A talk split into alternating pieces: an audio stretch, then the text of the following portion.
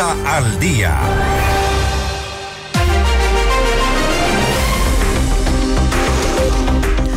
Estamos en los estudios de FM Mundo, aquí en Notimundo al Día, con Andrés Campaña, concejal de Quito, para hablar sobre la remisión de intereses para deudores tributarios. Una medida justa, parece que no tanto al menos con información que ha sido eh, pública ya en una de las intervenciones. Andrés, gracias por estar con nosotros. Buenos días. Buenos días, querido Fausto. Un saludo muy especial a quienes conforman FM Mundo y fundamentalmente a la audiencia que nos escucha. Y a la audiencia a quienes les vamos a contar lo que ocurre esto fue a propósito de la ley de eficiencia energética. Eh, hubo un debate en, el Consejo Metropolitano y ahí se dio esta intervención suya en la cual se habla de la, eh, de la remisión de los intereses de deudores tributarios. Hay un dato importante que creo que es eh, trascendente que pueda conocer la gente. Es decir, hay un grupo de deudores, de grandes deudores de la ciudad. Nos referimos concretamente al tema que se había abordado de las, los intereses, multas y recargos. Primero un poco en contexto. El tema en concreto, hablaban de remisión de, de multas precisamente para lograr una recaudación contextualicemos. Sí, importante mencionar, a finales del año pasado, la Asamblea Nacional aprobó un proyecto que fue remitido por el presidente de la República, en el cual eh, el proyecto de ley de eficiencia energética y generación de empleo, que establecía la posibilidad de que los municipios apliquen la remisión tributaria, al igual que el SRI está aplicando a nivel nacional. En ese sentido, el alcalde presentó un proyecto de ordenanza que lo que busca es aplicar esa normativa nacional. Y en efecto, ese proyecto fue debatido en dos instancias y finalmente la semana, semana pasada aprobada, con mi voto en contra y con el voto eh, a favor del resto de integrantes del Consejo Metropolitano. Eh, quienes defienden esta propuesta, el mismo alcalde ha señalado de que la intencionalidad es recuperar los recursos que no han sido pagados a Quito por conceptos tributarios. Hablamos de un total de 450 millones de dólares, de los cuales se condonaría, para ponerlo un poco más en otro lenguaje, se perdonaría 190 millones. Sí, en efecto, la cartera del municipio de Quito supera los 600 millones de dólares. De esa cartera, 450 corresponde a deuda tributaria.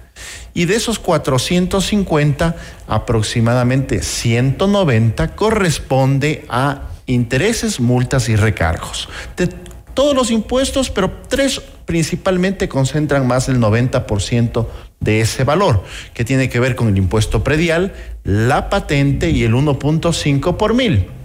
En ese sentido, pues, eh, en el caso hipotético de que se llegue a pagar el, el monto de capital, pues se concede la remisión se condona los intereses, multas y recargos. Sin embargo, mi postura fue una postura política eh, basada en los antecedentes. Eh, estas instituciones fueron aplicadas por el gobierno de Lazo, por el gobierno de Moreno, por el gobierno de Correa, sin tener resultados reales de mejoras de la recaudación tributaria. Por el contrario, todos los análisis coinciden en que este tipo de instituciones perjudica la cultura tributaria, porque yo tengo que también resaltar que muchos quiteños esperan los primeros días de enero y hacen enormes colas para ponerse al día y pagar sus impuestos e incluso verse beneficiado de, la reducción por pago anticipado. Sin embargo, nos encontramos con una sorpresa con mucho trabajo, con trabajo articulado con la dirección tributaria, pudimos levantar por primera vez cuáles son los mayores deudores de la ciudad. Y en ese sentido tenemos la lista de los nueve mayores deudores. Y así es, ah, hay esta lista de los nueve mayores deudores, pero creo que es importante también destacar el hecho de que este tipo de condonación, remisión de deudas, se ha dado, como usted mencionaba, en, varias instancias, inclusive en el propio Seguro Social eh, se han dado en muchas ocasiones sin que dé el resultado porque inicialmente parece lógico, se deben 450 millones, se condonan intereses, pero se logra una recaudación importante para la ciudad. Por ahí usted identificó, Andrés, eh, a estos nueve grandes deudores, cuánto deben y cuánto tienen, con lo cual la conclusión es fácil. podrían perfectamente. La política pública tiene que además focalizarse en aquellos grupos que más lo necesitan. Yo he podido identificar, por ejemplo, aquellos que quieren pagar y no pueden. Muchos barrios que están en proceso de regulación y tienen escritura bajo la figura de acciones y participaciones. Ex haciendas que se compraron por cooperativas de vivienda de cientos de vecinos que les cuesta ponerse a todos de acuerdo, les cuesta ponerse todos al día para poder pagar y por lo tanto incluso iniciar los procesos de regularización de barrios. Pero hay otros casos aquellos que tienen y no quieren pagar. Y en ese sentido, con mucha claridad, nosotros tenemos identificados a los nueve mayores deudores, entre esos, por ejemplo, la señora Cruz Belmar Elena, que tiene una deuda de cuatro, millones seiscientos mil.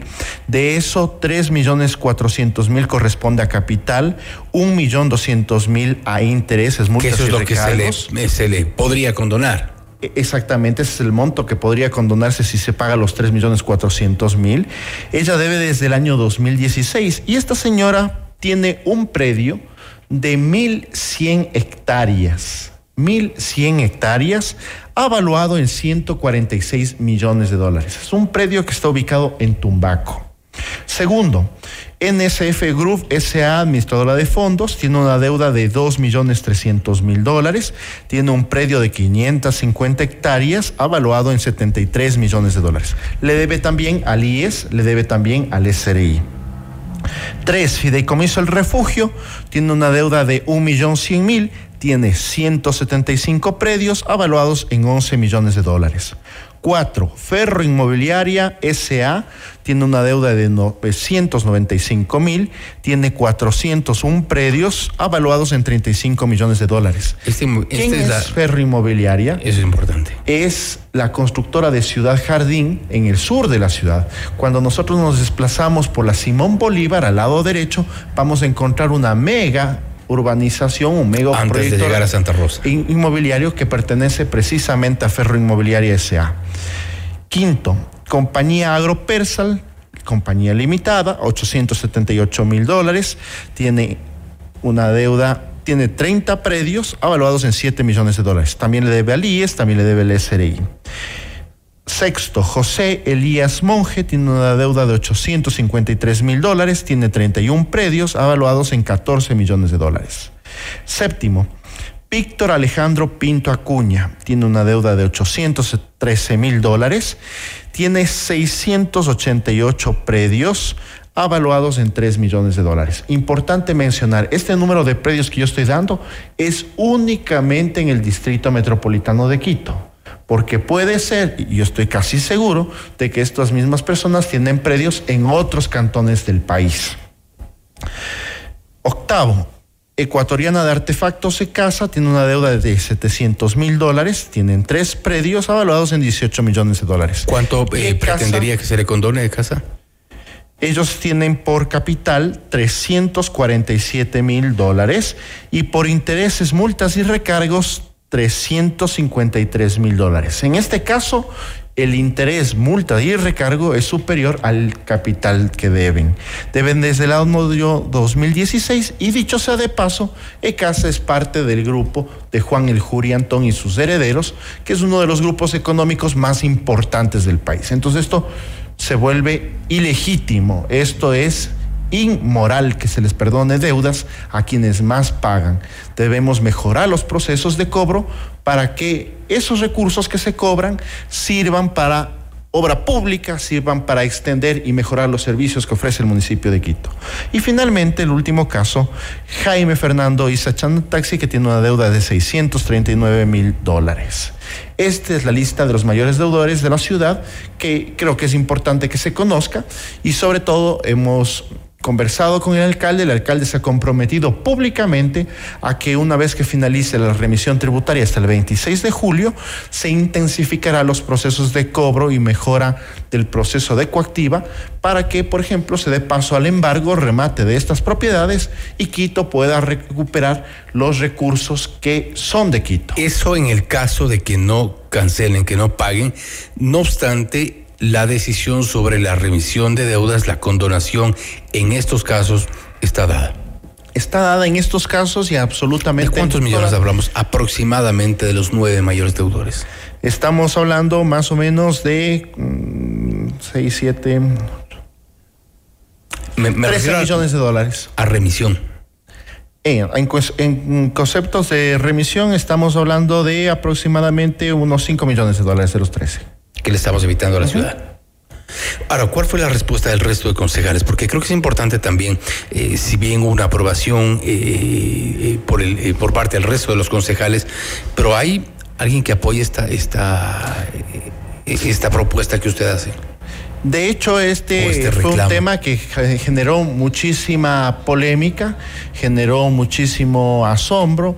Eh, hubo intervenciones que eh, eh, respaldaron precisamente la necesidad de que se mejore los procesos de cobro de coactiva. Entre esos tengo que señalar, por ejemplo, a Bernardo Abad, que mencionó que estaba enormemente sorprendido por la existencia de este tipo de deudas.